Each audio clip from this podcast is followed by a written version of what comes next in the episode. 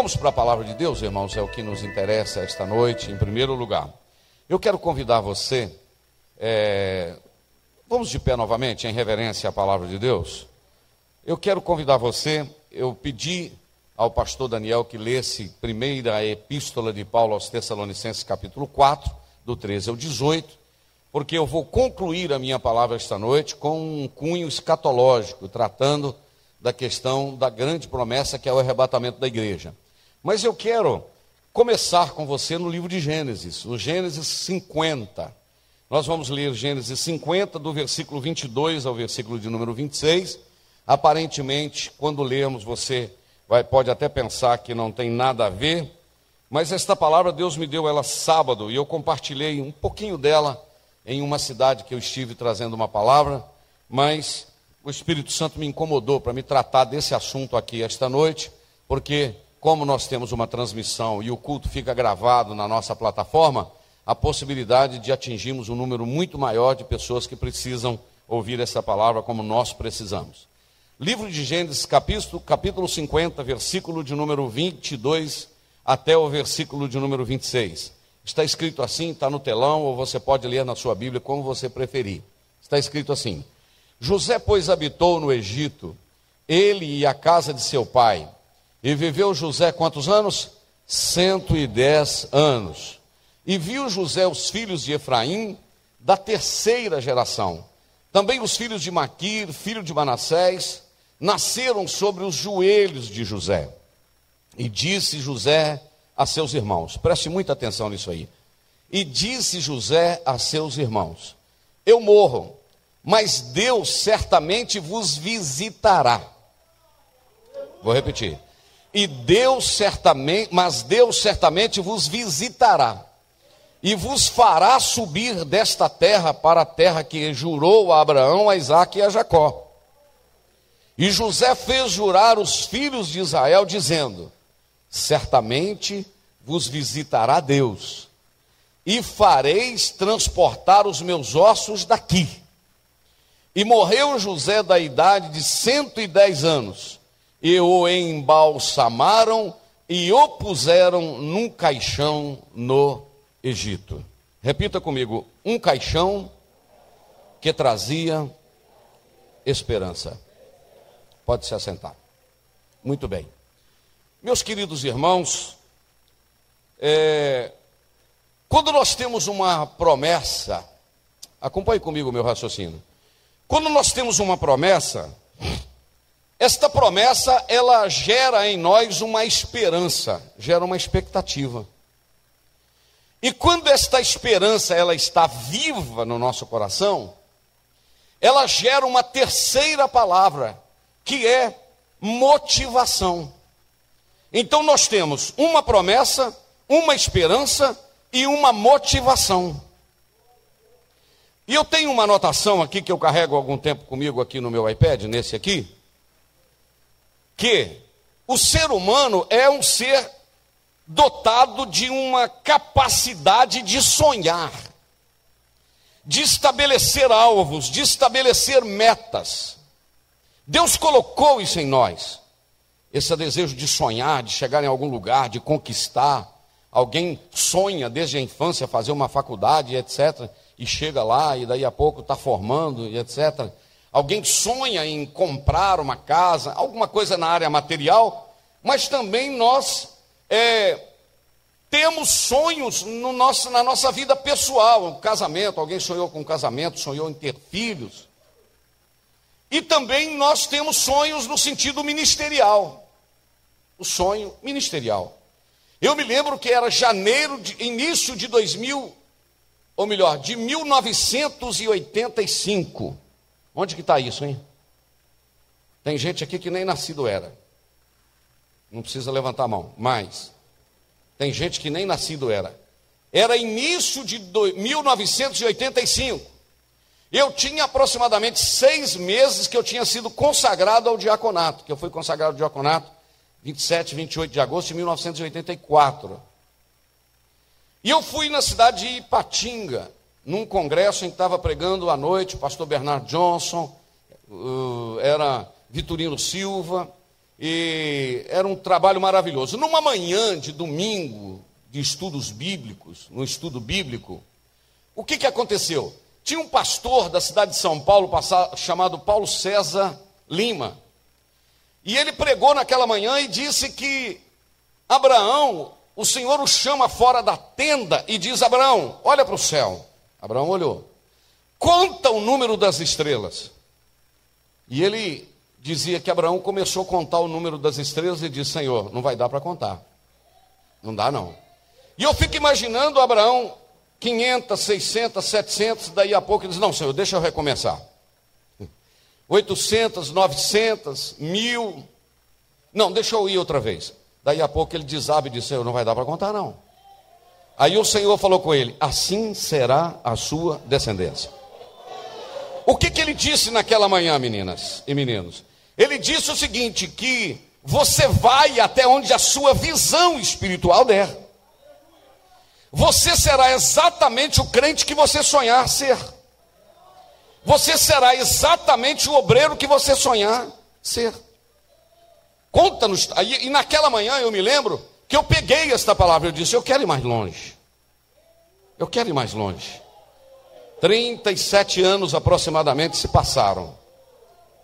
E pela misericórdia de Deus a gente tem chegado bem longe, mas eu ainda tenho visão de ir mais longe.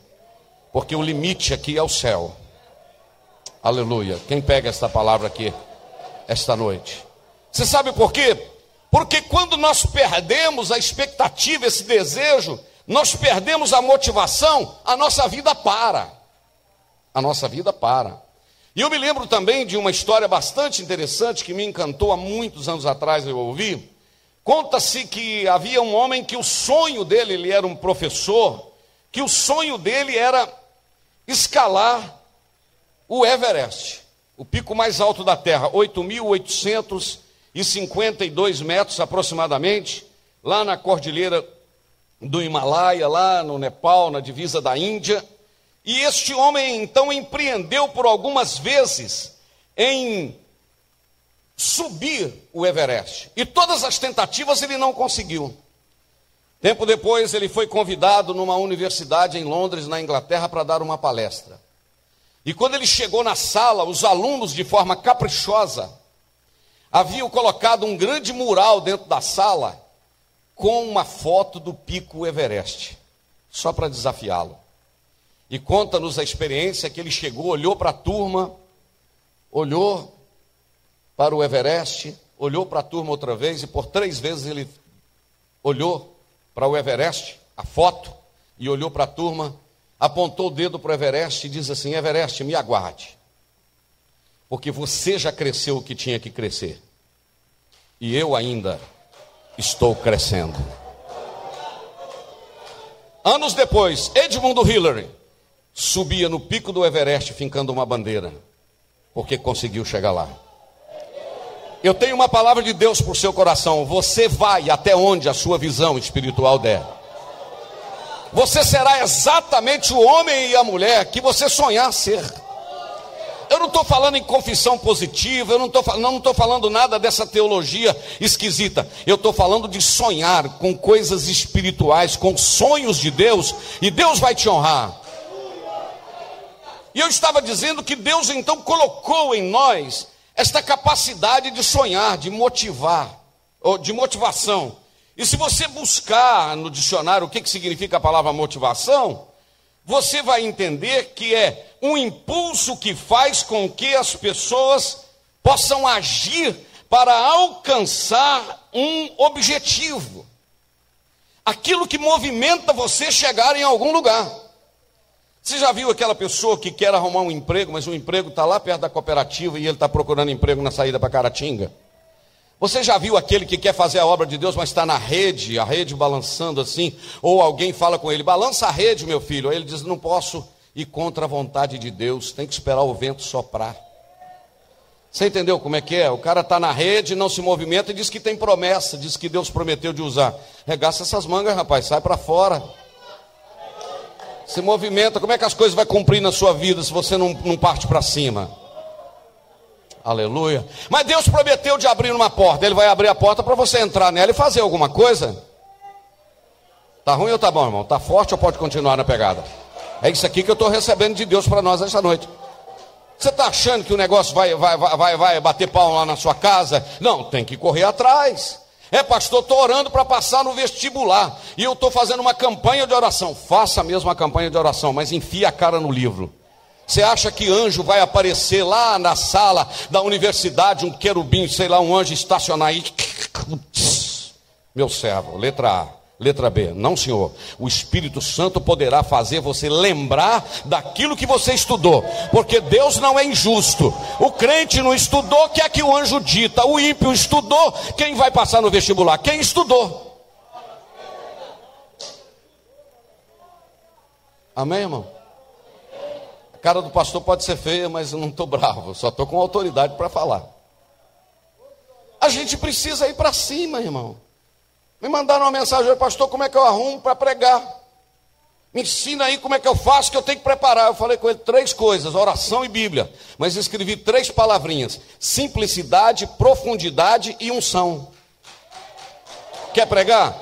Simplicidade, fale um linguajar que todo mundo te entenda. Dois, enfia a cara na Bíblia para você se aprofundar. Terceiro, busque de Deus a unção do Espírito Santo. Então, quando o homem perde a motivação, é a dona de casa, irmãos, que não tem motivação mais. Ela está lá e tal, aquele armário caindo a porta, que ela põe um papelãozinho, empurra com a barriga assim para o armário fechar. Fala, Deus. Ela não sonha em ter um Todeskine, um Itatiaia. Não, do jeito aqui tá bom.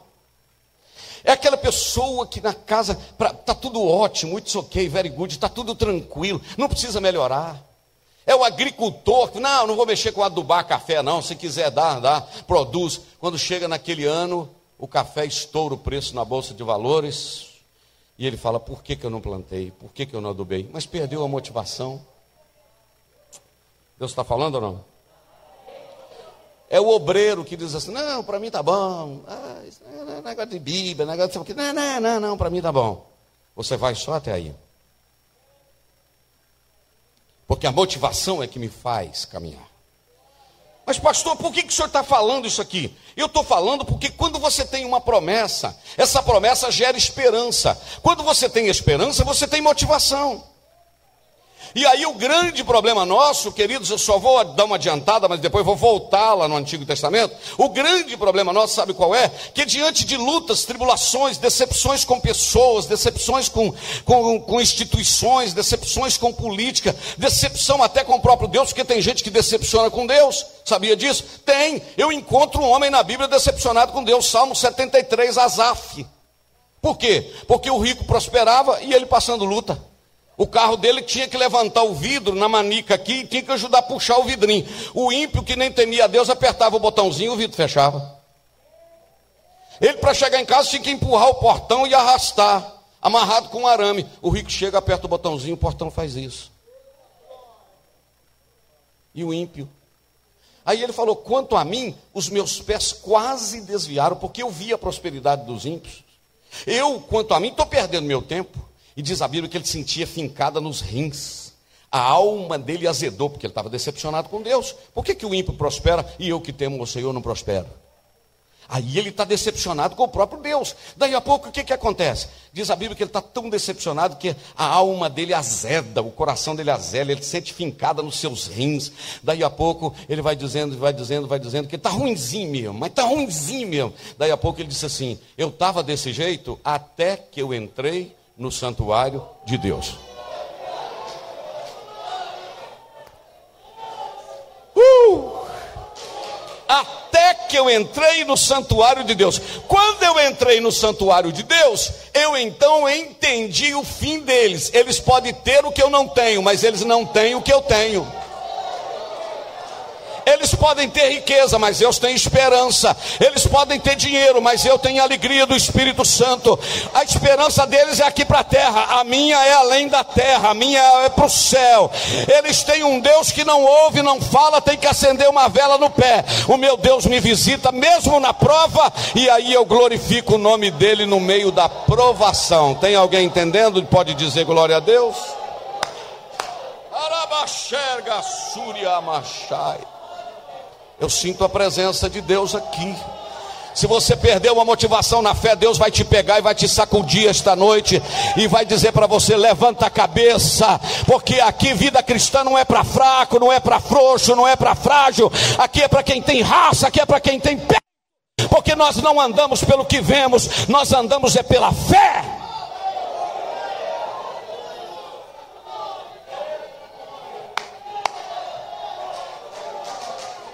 Pode adorar, adora, adora, adora do jeito que você quer.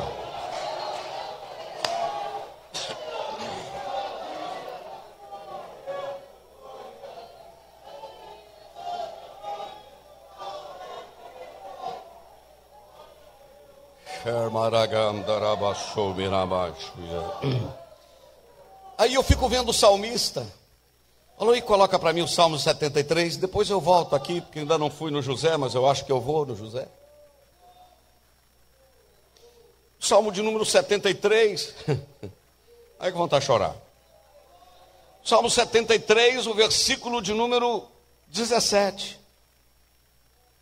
Você esperava que ia chorar e falar língua, né? Eu não falei. Hoje eu só falei chorar. Tá vendo? Aí o que, que o salmista diz no Salmo 73, 17? Até que entrei no santuário de Deus. Então entendi eu o fim deles. Agora o 18.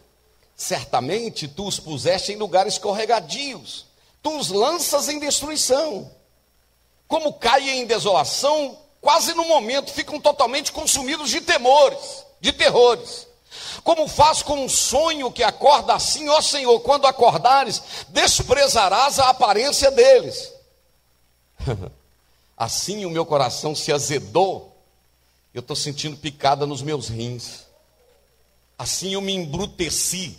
Sabe quando a pessoa ele embrutece? Olha o que, que o texto está dizendo. Eu me embruteci e não sabia de nada que eu estava falando, reclamando, murmurando. Eu estava como um animal perante o Senhor. Não, irmão, pera, meu Deus do céu. Eu estava como um animal. Não sou eu que estou falando, não, irmão, é o texto da palavra. Eu estava como um animal. Você já viu aquela pessoa que fica bicudo com Deus? É. Cadê Deus? E aí? Deus está no mesmo lugar que ele sempre teve. Eu não vou mais. Problema seu, Deus vai levantar alguém para ir. Não vou dizimar mais, Deus vai levantar alguém para contribuir. A obra vai caminhar, a obra não pode parar. Aí, todavia, estou de contínuo contigo. Aí, olha o que, que ele fala, agora já está todo cheio, I love you, my God. Olha o que, que ele está falando. Todavia, eu estou contínuo contigo. Aí, o que, que ele fala? Tu me seguraste pela tua, minha, tua mão direita. É igual o marido com a mulher briga, fica bicudo dia, quando chega de noite, o marido olha e fala assim: Você sabe que eu te amo. Ela só queria ouvir isso. Aí dá um abraço. Fica tudo certinho. Aí ele está dizendo: Guiar-me-ás com o teu conselho. E depois tem um detalhe: o Senhor vai me receber lá na glória. Uh! Agora ele faz uma pergunta maravilhosa. A motivação já voltou, Alexandre. A motivação já está fervendo. Olha o que, que ele está dizendo. A quem tenho eu no céu senão o Senhor? E na terra não há ninguém que eu deseje mais além de ti. Já está todo derretendozinho de amores pelo Senhor. Sabe por quê? Quando você está fraco, aí é que você está forte. Quando você acha que vai parar, aí é que ele chega, estende a mão e diz assim: Vem cá, filho, eu não vou deixar você perecer no deserto, não. O teu último endereço não será debaixo do zimbro, o teu último endereço não será caverna. Tem uma carruagem de fogo e tem um redemoinho te esperando para te levar. É isso que Deus está querendo dizer. Ah,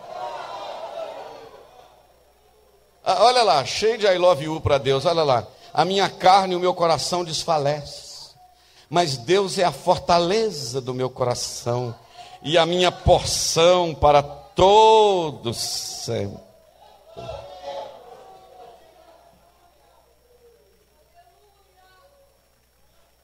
Escutei um aleluia. Cadê um glória a Deus?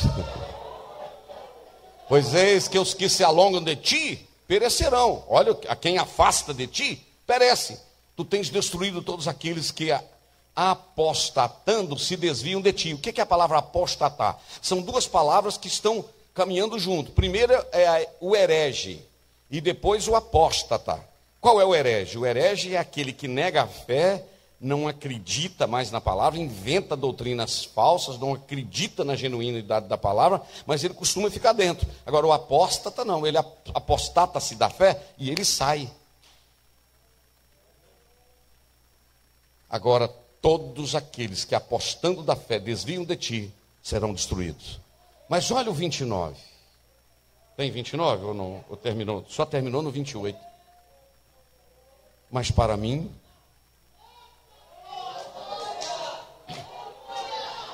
O que o salmista está falando é o seguinte: para vocês aí eu não sei, agora para mim. Quem pega esta palavra aí?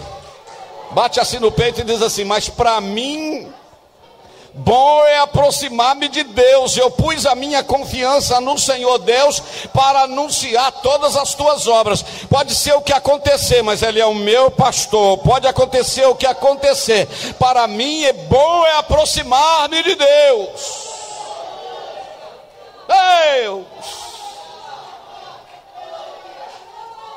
Pastor, mas quem é que está falando isso mesmo? É o Azaf, o maestro. que chegou desviado no culto, agora está crente.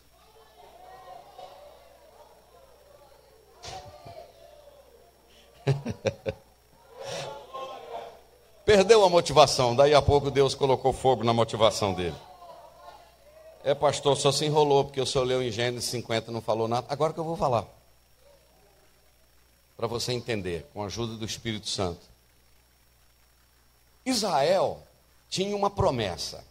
Na realidade, era Abraão. Diga comigo, Abraão tinha uma promessa que seria pai de multidões. Ok.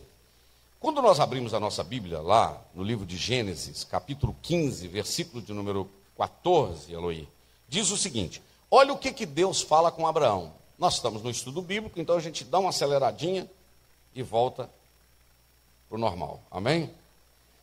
Ah, então eu quero dizer que quando você acelera, você sai do normal? Não, né? A gente continua normal, só que mais quentinho um pouquinho, né? A gente volta agora normal. Agora coloca o versículo de número 13, melhor dizendo, Luí. O Senhor está falando com Abraão.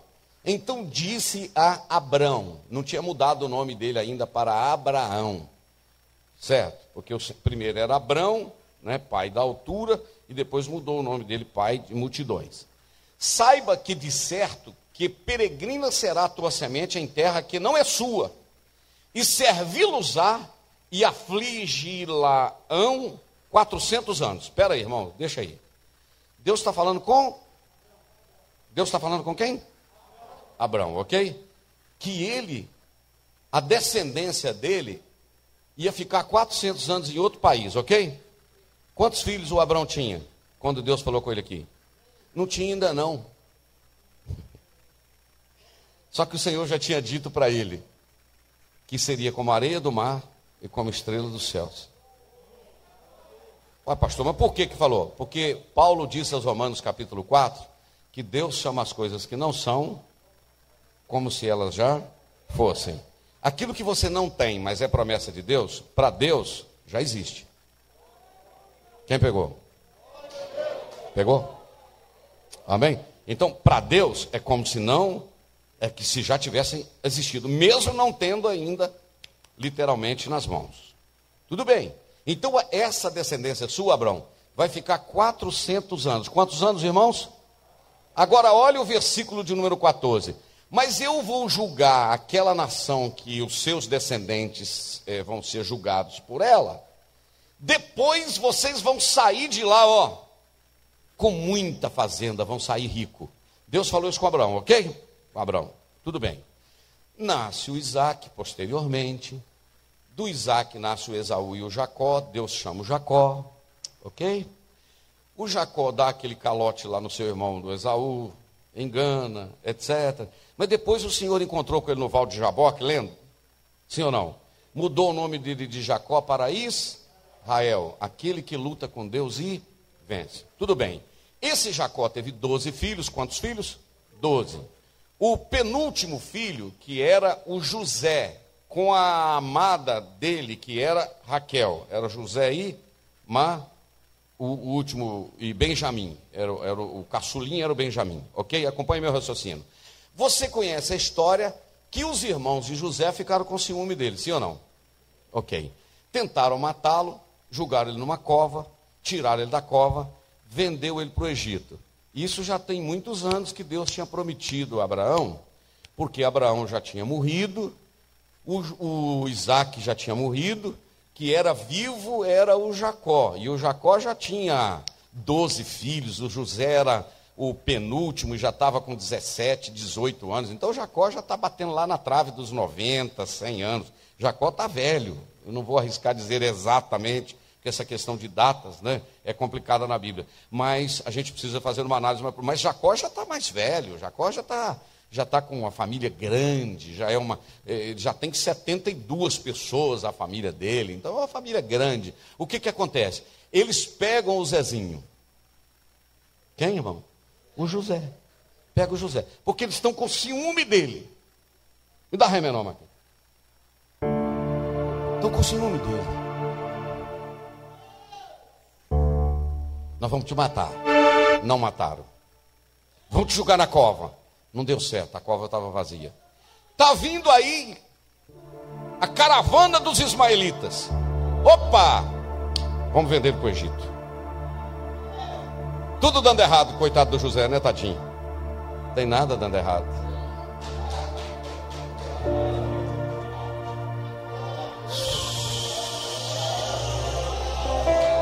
Porque Deus usa a vara torta para endireitar o caminho.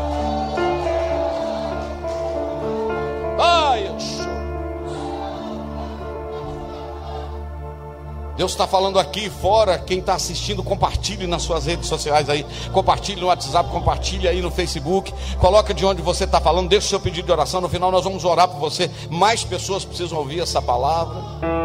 E aí o José é vendido por 20 moedas de prata.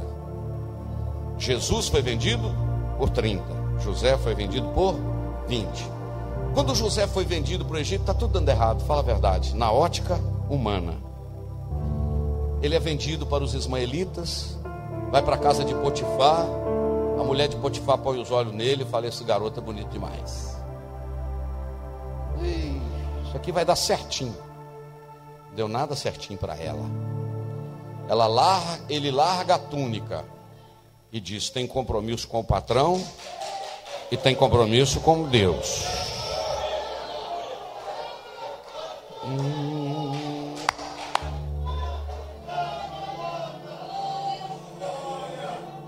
Dali ele vai para a cadeia, você conhece a história, está tudo dando errado na ótica humana. E na ótica de Deus, nada dando errado.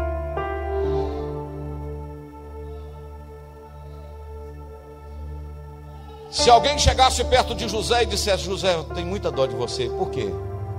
Ah, os seus irmãos fizeram muito mal a você. Sabe o que José diria? Fala mal dos meus irmãos, não. Mas por que, José? Eles fizeram mal para você? Não. Pode ter ex-cunhado, ex-sogra, ex-parente, ex-vizinho, ex-amigo, ex-pastor, pode ter ex um monte de coisa, mas ex-irmão nunca vai ter. É forte isso aqui, hein? Ex-irmão nunca vai ter.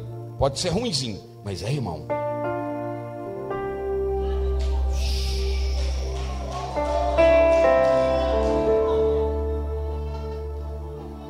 José, eles te venderam para os ismaelitas, José. Vendeu, mas não tem problema nada, sabe por quê? Aqueles ismaelitas eram meus primos. Porque eles eram descendentes do meu bisavô Abraão, é filho de Ismael. Então eles eram meus primos. E quando eles estavam me vendendo para o Egito, não era nada dando errado. É que Deus tinha falado com meu bisavô Abraão que a descendência dele ia para o Egito, entendeu? Para ficar 400 anos. Então, quando eu estava indo, eu era a cordinha que puxava a promessa.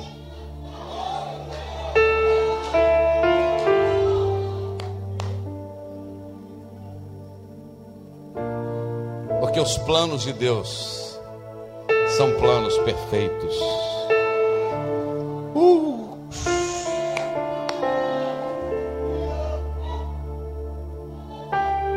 Você conhece a história? José chega no Egito. Aproximadamente 20 anos depois, José é governador do Egito. Saiu do poço para o trono. Quem era rei no Egito era Faraó, mas quem mandava era José. Porque a autoridade não está quem está no trono, a autoridade está nas mãos de quem Deus entregou. Eu acho que eu falei um negócio forte aqui. Hein? O que, que o José faz? Manda buscar a família, lembra? 72 almas. Lá no livro de Atos fala 76, mas é porque deve ter juntado José, a mulher dele, os dois meninos. Mas lá fala 72 almas. O Jacó foi para lá.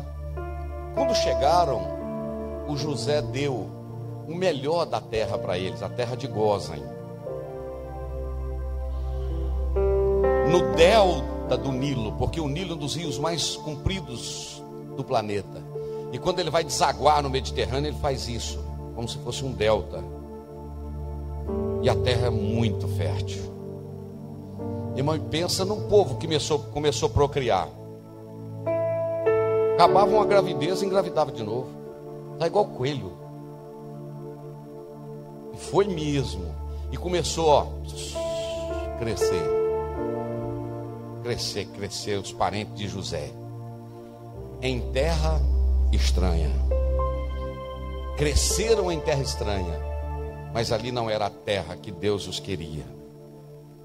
Sabe o que Deus quer dizer para nós esta noite? A igreja precisa crescer, prosperar, mas ela precisa saber que não é aqui o nosso lugar. Nós estamos aqui de passagem. Nós temos uma promessa de Deus. Eu vou. Abraão falou, Deus falou com Abraão: vai ficar 400 e eu vou tirar de lá. Jesus falou: eu vou para o Pai, mas eu virei outra vez e vos levarei para mim mesmo, para que onde eu estiver, estejais vós também. Quem está pegando aí? Quem está entendendo?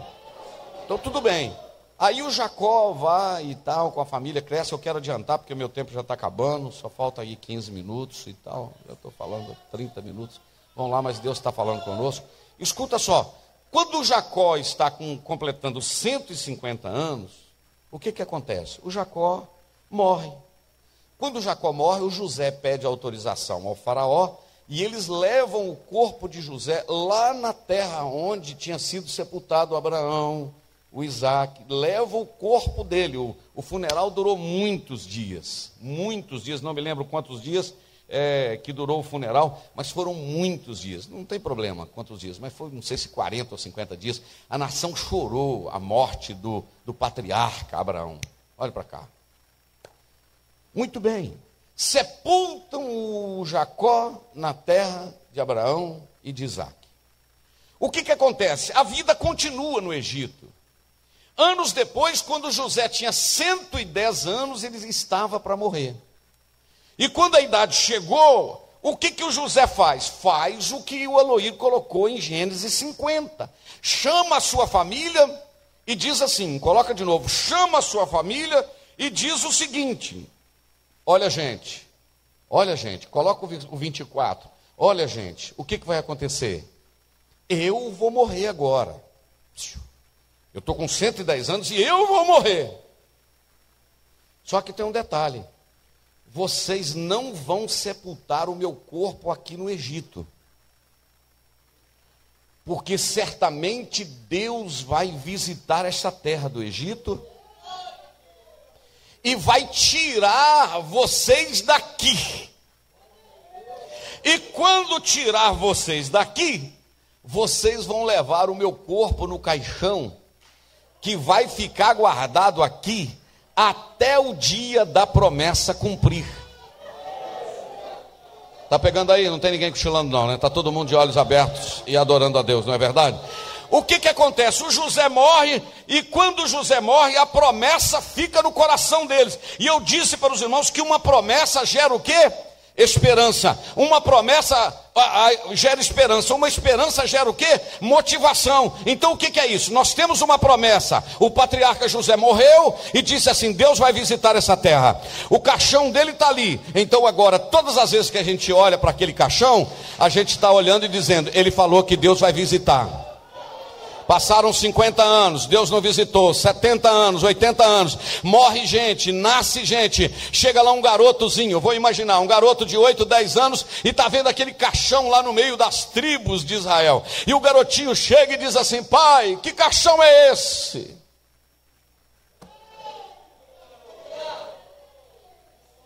Não, não, não, não, não, não. Não, está muito forte isso aqui. Que caixão é esse? Aí o pai senta o garoto no colo e diz assim: Meu filho, deixa eu te contar uma história. Nessa veia sua aí, meu filho, corre sangue de Abraão, corre sangue de Isaac, não, não, não, não, corre sangue de Jacó, e corre o sangue daquele que está dentro do caixão ali. E quando ele foi morrer, ele falou com a gente assim: não sepulta o meu corpo aqui não, porque Deus vai visitar a gente, porque ele fez uma promessa ao meu bisavô. E quando ele, então é o seguinte: aquele tá caixão está guardado, porque a gente não vai viver no Egito para sempre não.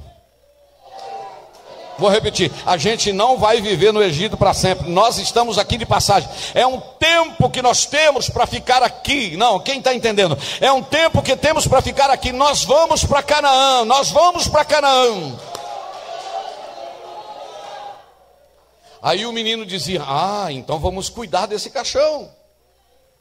Irmãos, aproximadamente 270 anos depois, Uh. Aproximadamente 270 a 280 anos depois, tem um jovem de 80 anos no deserto do Sinai, pastoreando as ovelhas do seu sogro. Tem gente que já está olhando lá na frente e já está pegando. Pastoreando as ovelhas do seu sogro, aleluia pastoreando as ovelhas do seu sogro. De repente ele olha, tem uma sarça pegando fogo. Quando ele vê a sarça, ele diz assim: Vou chegar lá para ver o que está acontecendo. Quando ele ameaça ir, o Senhor disse para ele: Aqui não, não chega não. Não chega não, porque o lugar que você está pisando é terra santa. Não chega não, porque esse ambiente aqui é um ambiente diferente. Não chega não, porque aqui quem está manifestando é alguém diferente. Não é ninguém do Egito, é alguém do céu que está se manifestando aqui.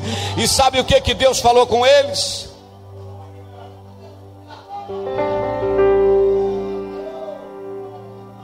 O Senhor falou com eles quatro verbos. Eu vi a aflição do meu povo, eu ouvi a oração do meu povo, eu conheci o que o meu povo está passando e eu desci. Olhe para cá, crente, aqui nos meus olhos. Deus vê, Deus ouve, Deus conhece e Deus desce. Deus está vendo, Deus está ouvindo, Deus está conhecendo e vai chegar a hora que Ele vai descer. Quando ele descer, o difícil vai ficar fácil. Quando ele descer, o pequeno vai ficar grande. Quando ele descer, quem está em cima vai para baixo. Quem está embaixo vai para cima. Quando ele descer, quem está perto vai para longe. Quem está longe vem para perto. Quando ele descer, o sobrenatural acontece.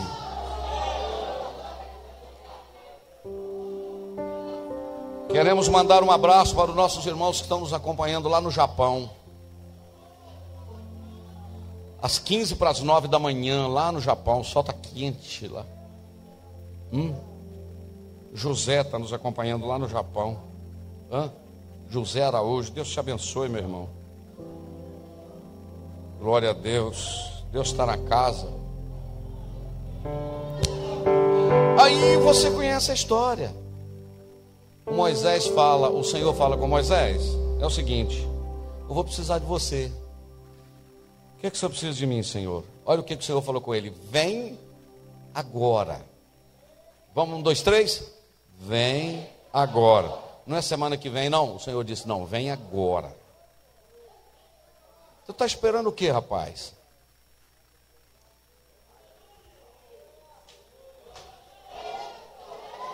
O Senhor está te falando que é agora? É, pastor, vou mais dar mais um tempo. Vai. O Senhor está dizendo: vem agora. Enviar-te-ei ao Egito para você tirar o meu povo de lá. O Moisés falou: tadinho de mim. Quem sou eu para tirar uma nação tão grande de lá? Aí o Senhor falou com ele: Moisés, você não está entendendo. Não é você, sou eu através de você. É isso que Deus estava querendo dizer. O Senhor disse: eu serei contigo. Mas aí, irmãos, agora nós vamos concluir, porque não, não vai dar para me falar no negócio do arrebatamento da igreja, né? Posso tomar um golinho d'água?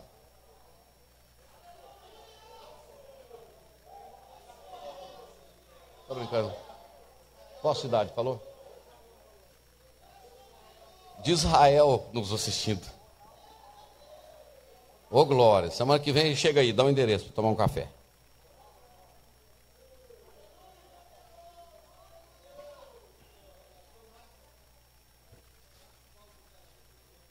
Pastor Marcos Paulo de Tararé mandando um abraço. Olha para cá. Irmãos, não vou falar negócio de praga do Egito, só vou falar que a nação foi embora. Agora o Aloí vai colocar para mim com muito carinho e sabedoria que ele tem no livro de Êxodo, capítulo de número 12, versículo de número 37. Presta atenção, que tem quantos anos que cumpriu esse negócio que Deus falou com Abraão, ou que eles desceram para o Egito? 400 a 420 anos aproximadamente. Quantos anos? Vamos falar em média? Quatro, diga comigo, 400 anos. Mas a promessa estava de pé. Vou repetir. A promessa estava de pé. Agora, assim partiram os filhos de Israel de Ramsés, Ramsés para Sucote, coisa de 600 mil de pé, somente de varões, sem contar menino, 600 mil, agora inclui mulher e menino. Quase 3 milhões de pessoas. Agora o Aloíro vai colocar para mim o capítulo de número 13, o versículo de número 19. Porque aí mora o segredo do negócio que eu estou falando capítulo 13, versículo 9. E tomou. Não, lê lá, depois eu falo, peraí. Não, lê o versículo aí, irmão, pelo amor de Deus.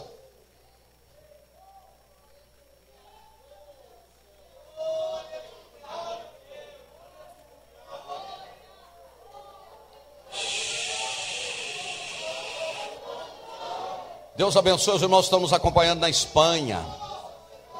Missionária Aurélia. Irmãos, quase 300 anos antes, José tinha falado: Deus visitará esse povo. Sabe o que, que aconteceu? Eles guardaram a promessa. Sabe qual é a palavra de Deus para o seu coração? Guarda a promessa, ela vai motivar você a caminhar. Sabe por que muita gente para na beira do caminho? Porque perdeu a esperança da promessa.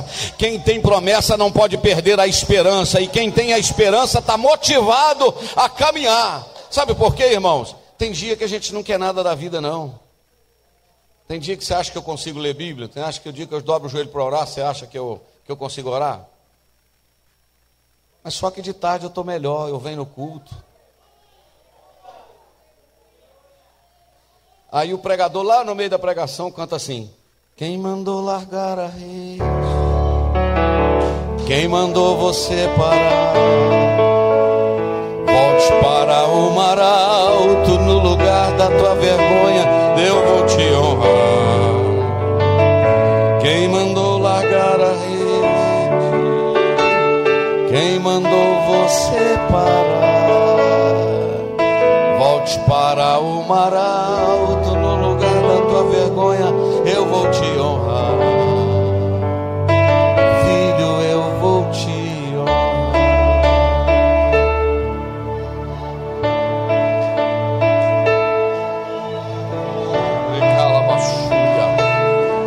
de novo, Êxodo, capítulo de número 13, versículo 19, está escrito assim: E pegou e tomou Moisés os ossos de José consigo, porquanto havia este estreitamente ajuramentado aos filhos de Israel, dizendo: Certamente Deus vos visitará, e quando Deus visitar vocês, pega os meus ossos e leva os meus ossos convosco.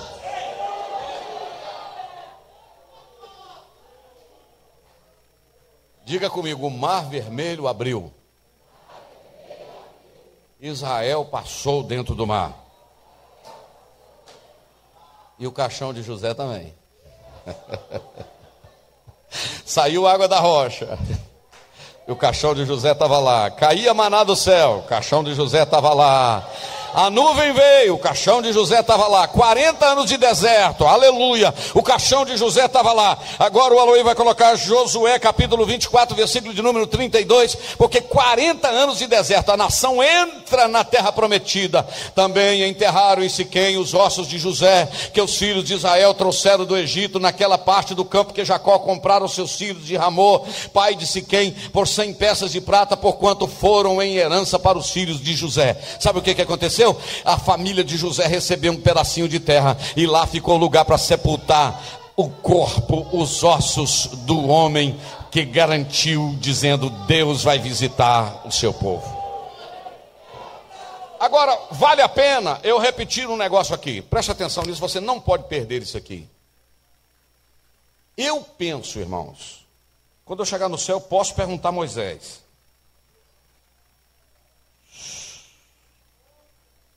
Posso perguntar a Moisés. Se Deus me deu a oportunidade, que tem tanta gente querendo conversar com ele. Mas a gente vai ter eternidade para estar junto. Eu. Tem hora que a gente fala cada coisa. Eu penso, meus irmãos, que alguém chegava lá no deserto, presta atenção nisso aqui, e falava, ô Moisés, ô Josué, por que vocês estão carregando esse caixote aí? A gente tem tanta coisa para carregar carregando esse peso, esse caixote aí, esse caixão, com esses ossos aí dentro. Vamos fazer um buraco e enterrar isso aqui. O que, é que eles iriam dizer? De jeito nenhum. Aqui a gente está carregando alguém que carregou a promessa por tantos anos. Olha o que eu vou profetizar de olhos abertos. Na jornada, vai ter alguém que vai querer sepultar a promessa. Alguém chegar perto de você e dizer: não vale a pena, você está esperando por tanto tempo, não está dando certo, e não sei o que, e não vale a pena, enterra isso e liquida isso aqui no deserto. Mas Deus vai levantar alguém para dizer: não, Senhor. Isso aqui é aliança, isso aqui é promessa, isso aqui a gente está carregando até chegar na terra prometida. Quem está compreendendo isso e pega essa palavra esta noite?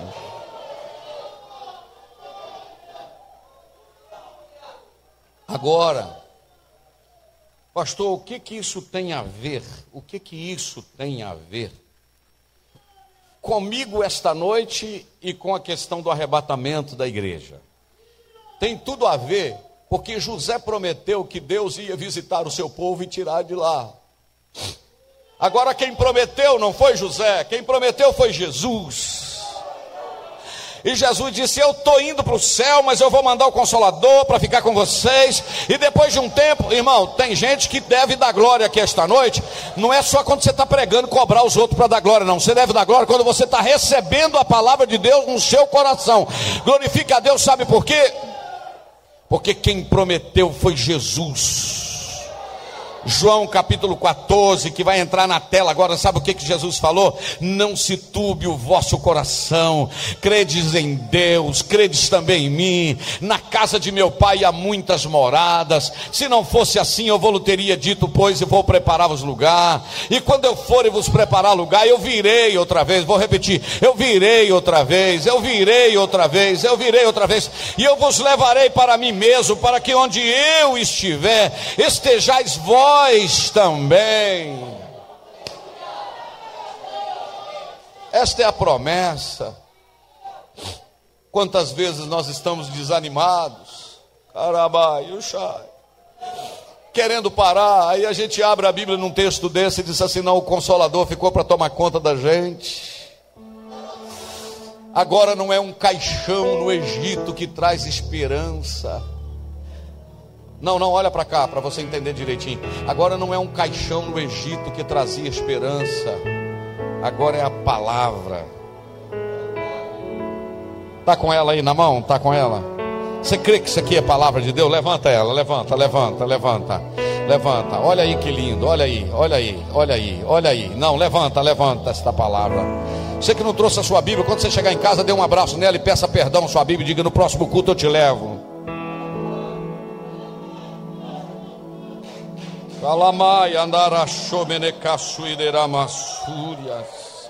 No livro de Hebreus, capítulo de número 10, a partir do versículo de número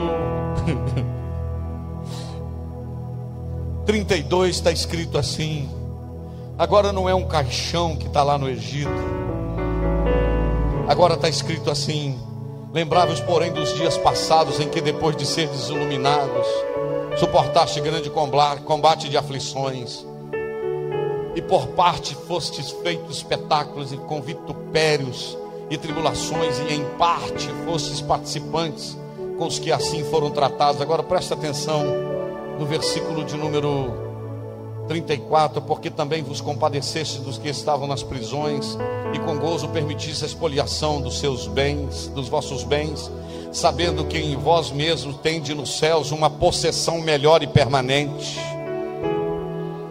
Não rejeitei, olha aí a palavra de Deus para o seu coração.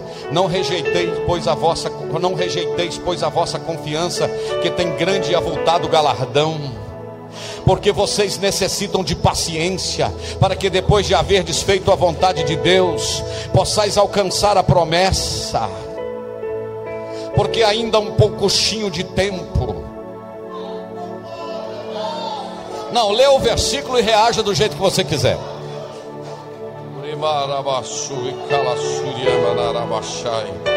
Porque ainda um pouquinho de tempo que há de vir virá, e não tardará. Mas o justo viverá da fé. Vou repetir: o justo viverá da fé. E se ele recuar, a minha alma não tem prazer nele. Nós, porém, versículo 39 não somos daqueles que se retiram para a perdição, mas daqueles que creem para a conservação da alma. Fica de pé comigo.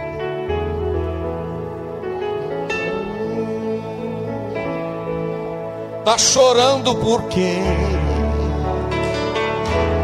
Se você tem um Deus que cuida de você e jamais te esquecer. Ele sabe de tudo que você está passando e mandou te dizer que Ele está cuidando.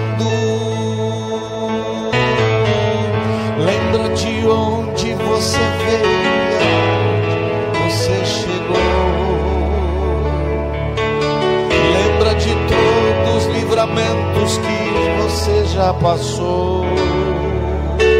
Nem era para você estar aqui, mas Deus falou assim: Este aqui vou levantar.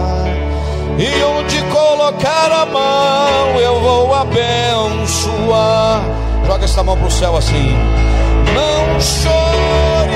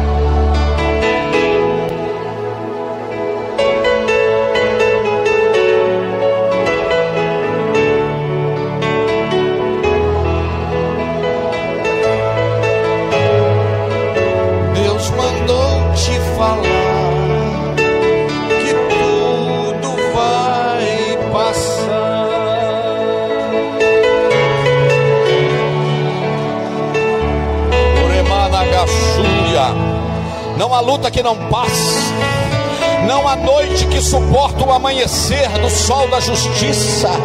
Deus não te abandonou, Deus não te esqueceu. Ele te abraça esta noite, te aperta e te diz: é tempo de olhar para as minhas promessas.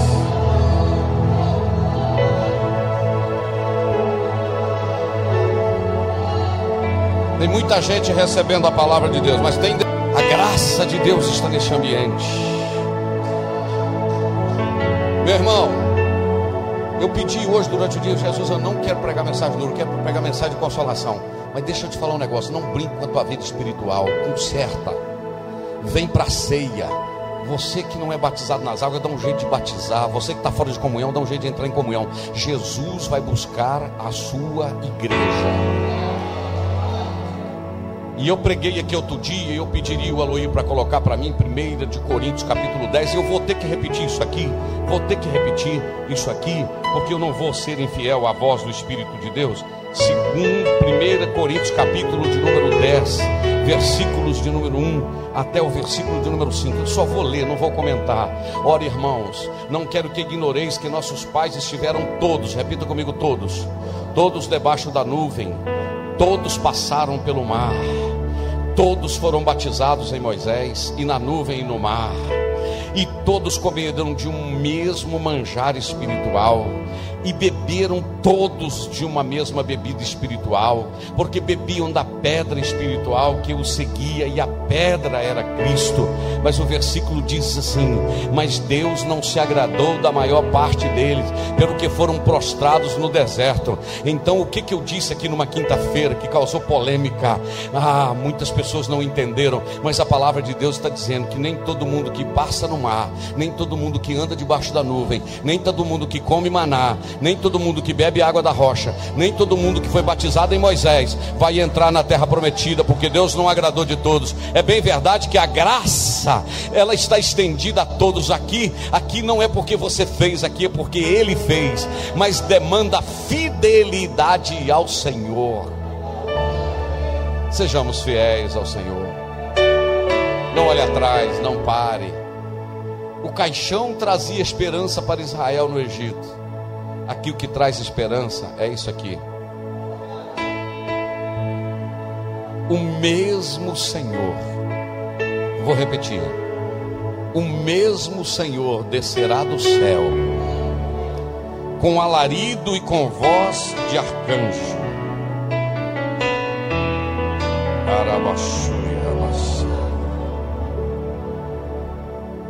O mesmo Senhor descerá do céu com alarido e com voz de arcanjo, e com a trombeta de Deus. E os que morreram em Cristo ressuscitarão primeiro.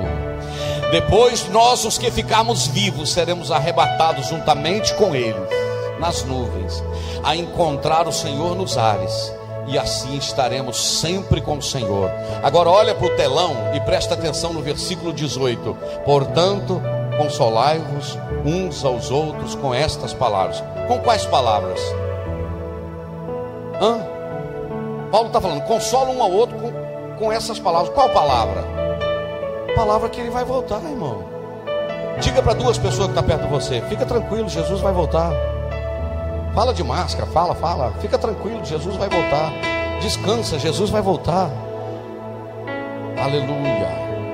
Mas agora eu quero que você fale um negócio mais chique ainda.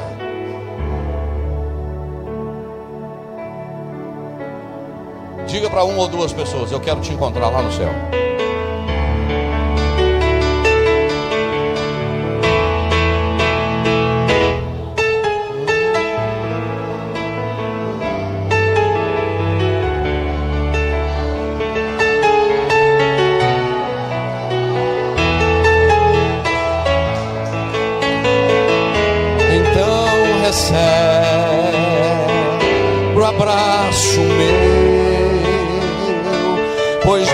Tua vida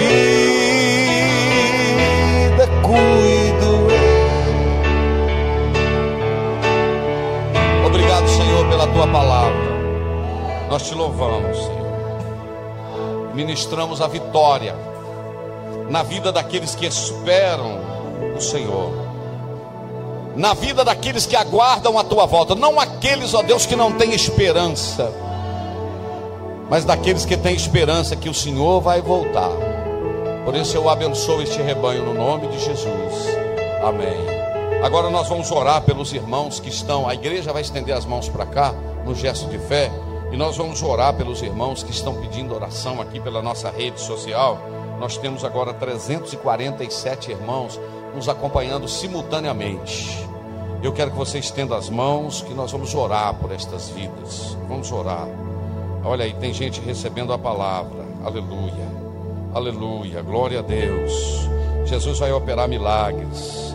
Senhor, nosso Deus e nosso Pai, nós ministramos agora salvação de almas, libertação na vida daqueles que estão pedindo as orações. Nós ministramos conversão nós ministramos, ó Deus, transformação de vida, transformação de caráter. Nós ministramos, ó Deus, oh aleluia, posicionamento na tua presença. Pai, esse culto esta noite é uma demonstração de que o Senhor tem compromisso com a tua palavra, Senhor. O que eu preguei foi a palavra que eu recebi do Senhor, é o que eu estou ensinando, é o que eu recebi do Senhor. Eu ministro, Senhor, sobre a vida desta igreja dos que estão aqui dentro desse templo, desse grande número de irmãos que aqui está, mas também daqueles que estão nos acompanhando de longe, Senhor. Eu ministro agora na vida deles. Recebam para a glória do Senhor